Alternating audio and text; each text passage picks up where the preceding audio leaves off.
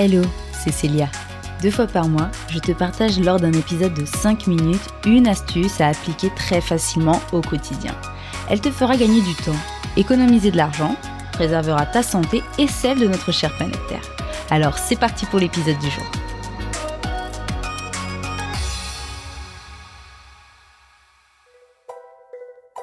Aujourd'hui, je te parle de fast fashion. Alors pour commencer, sache qu'avant les années 1800, la mode était comme qui dirais-je lente. Et donc comme tu l'auras peut-être compris, eh bien la fast fashion, c'est tout l'inverse.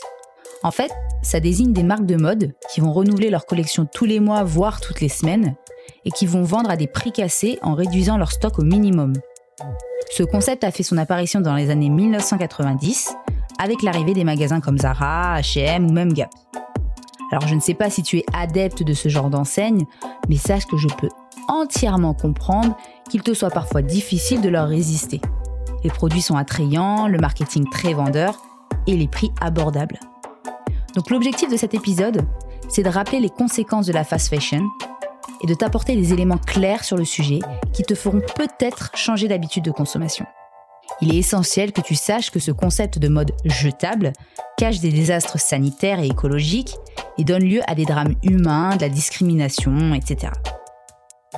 Mais alors, pourquoi arrêter de consommer de la fast fashion?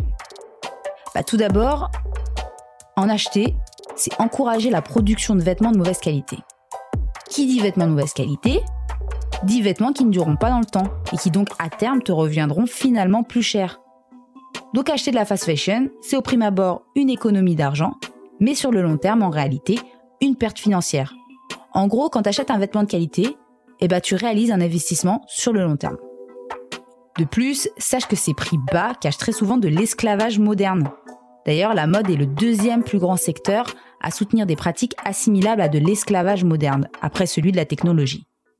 D'après Fashion Revolution, seulement 2% du nombre d'employés du secteur de la mode est payé à sa juste valeur avec un salaire décent. Dans le monde, c'est encore 152 millions d'enfants qui travaillent. Triste réalité surtout quand on sait qu'un sur 10 de ces mineurs travaillent dans l'industrie de la mode pour nous fournir nos vêtements à bas prix. Mon troisième argument, eh ben c'est pour ta santé, pardi. Du formaldéhyde, qui est un composant toxique, est pulvérisé sur nos vêtements pour prévenir de la formation de moisissures. Le coton, quant à lui, est blanchi au chlore pour obtenir des t-shirts bien blancs. Mais ce chlore, eh bien, ça favorise l'apparition de mutations génétiques. Il s'agit de perturbateurs endocriniens. Et même après le lavage, certains vêtements peuvent encore être toxiques pour notre peau. Mon dernier argument, eh ben, en fait, c'est plutôt une question. Avons-nous véritablement besoin de s'acheter des vêtements tous les mois? On estime qu'un vêtement de la fast fashion se résout à être porté en moyenne 7 fois dû à sa mauvaise qualité. Et en plus, en moyenne en France, nous n'utilisons que 32% des articles de notre dressing. Donc il serait peut-être plus intelligent de regarder d'abord ce que l'on a avant d'aller faire un tour au centre commercial. Parce que tu le sais peut-être pas, mais l'industrie du textile, c'est la deuxième industrie la plus polluante au monde. Alors pense-y. Et ben voilà. Avant de se quitter, je te fais un récapitulatif des 5 bonnes raisons d'arrêter la consommation de fast fashion. Tout d'abord, elle encourage la production de mauvaise qualité. Elle finira donc par te revenir plus cher qu'un vêtement de bonne qualité. Ensuite, pour lutter contre l'esclavage moderne.